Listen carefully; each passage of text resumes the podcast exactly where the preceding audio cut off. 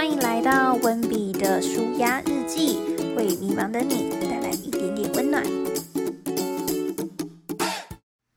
Hello，大家好，我是温比。那我们今天我想来跟大家分享，就是呃二选一的一个状况。好，我先说说为什么我想讲这个。这标题其实听起来有点莫名其妙，就是我刚刚前面讲的那一段。但因为我最近啊，朋友问我一个问题，就是如果你今天就是有两个人，你要把他当做男朋友的选项，你会选哪一个？选项一就是他很帅，但是没有钱；然后选项二，他呃很有钱，但长很丑。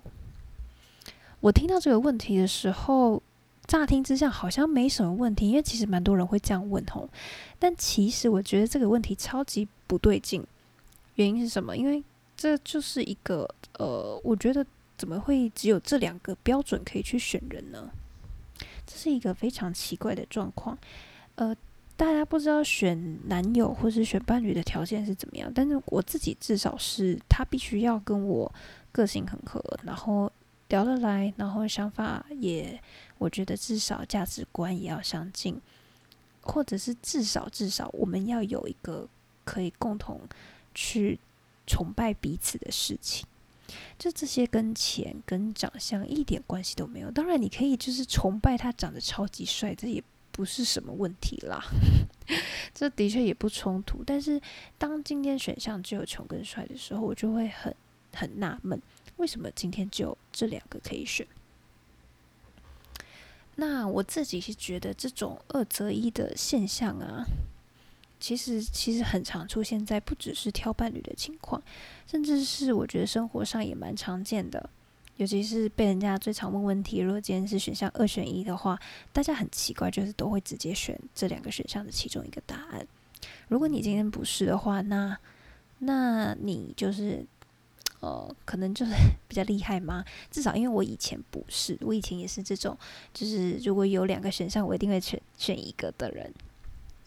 那我这边就是想跟大家分享另一个故事，就是我之前在工作的时候，我们公司的顾问，可能因为就是上班有时候会无聊嘛，然后我们在等就是其他人的回应，所以呢，我们就小聊天了一下。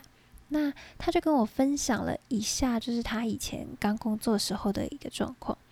那个时候的他就是一个小菜鸟嘛，刚毕业完，然后程式也写不好。然后，呃，就到一间非常大间的公司，他算是在那个系统，他在呃业界里面其实算是第一名，不是算是就是第一名。然后他就进到那个公司，本来就是那个主管找他进来，只是想帮请请他帮忙做一点杂物，然后他自己也觉得自己就是做一点杂物这样。然后结果更上面的主管居然发现到说。呃，他居然就是只是只是被请来做杂物，然后那主管就超生气的，有点他就觉得浪费钱啊什么的，然后就把那个那个顾问叫进去，然后叫他离职，就是你自己就是把那个看能不能学他的声音，嗯，他算了，放弃，反正呢，真的 自己在耍白痴，就是就是他就说你就把那个离职单写一写啦，然后你就自己离职吧。就是不要不要逼我，就是逼我做一些其他的就是举动，因为什么裁员不好看，我在猜到，我不知道他有没有讲这个。然后，但是那个那个呃顾问，大家可以先想一下，如果是你遇到这种情况，你会怎么做？我猜大家可能要么就是，要么就是摸摸鼻子就走人，要么就是跟主管硬碰硬。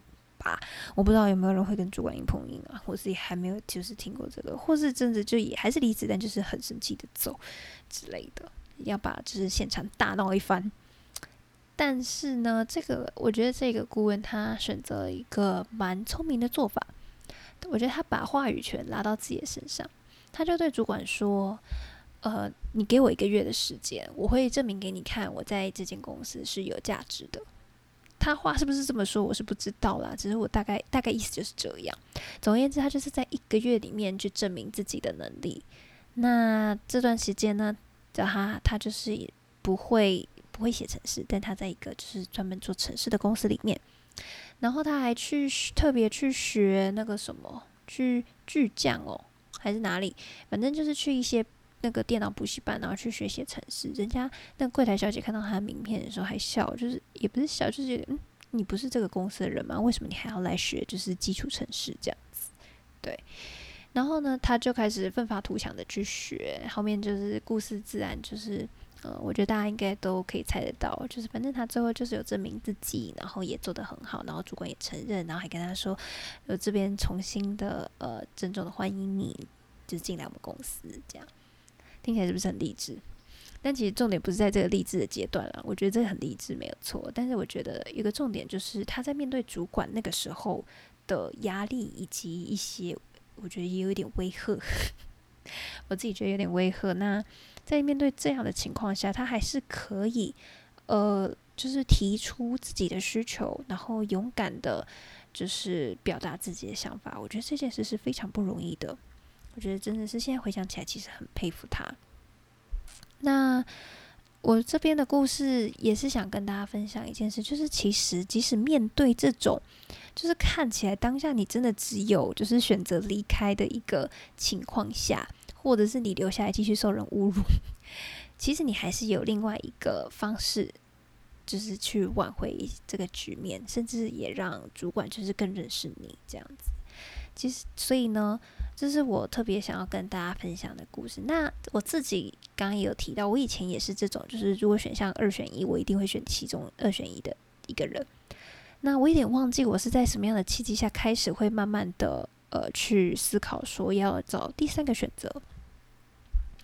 但我现在的话，其实我自己的做法是，呃，我这听到两个选项，我一定会再多第三、第四个选项。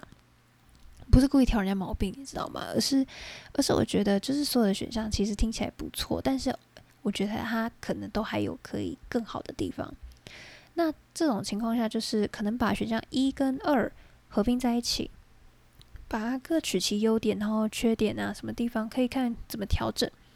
然后还有就是，或者是说，就是呃，这个其实我觉得还有一个做法，就是让可以让那话语权回到自己的手上。那在话语权回到手上的时候，其实你可以有一些其他的想法，甚至是甚至是让时间就是多一点多一点可以去思考的时间。嗯，然后我刚刚突然想到，其实其实我觉得我这个转变有很大的原因是，可能因为我有看一本书，它好像叫做 Q B Q 吗？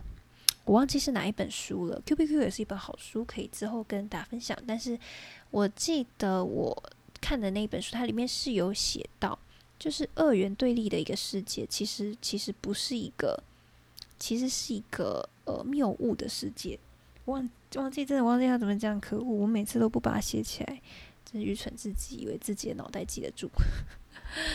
大家如果就是以后要看到很棒的句子，请把它折起来或是写起来。对，有点像我这样，完全不知道这这本这是从哪里来的。然后，但是但是其实二元对立中间都有一个过渡期，是你可以去找到找到 the way out，就是你可以就是找到一个出口，然后去走出不一样的路。好，那这就是我今天的分享。我今天分享就是一个大概自己内心的心情，可能未来也都会是这样，就是每天录一小段。然后分享一下我今天的体悟，也可能我今天大概有十个体悟，就是把它分十天讲这样子，管他的，反正反正大家就可以听一听。然后如果有任何想法，或者是有一些想跟我讨论的，或者是你自己有遇过类似的状况，就欢迎大家留言告诉我，或是寄 email 给我。呃，email 在那个我们节目的介绍栏里面都有写。好，那我们今天就先这样，期待大家来信，大家拜拜。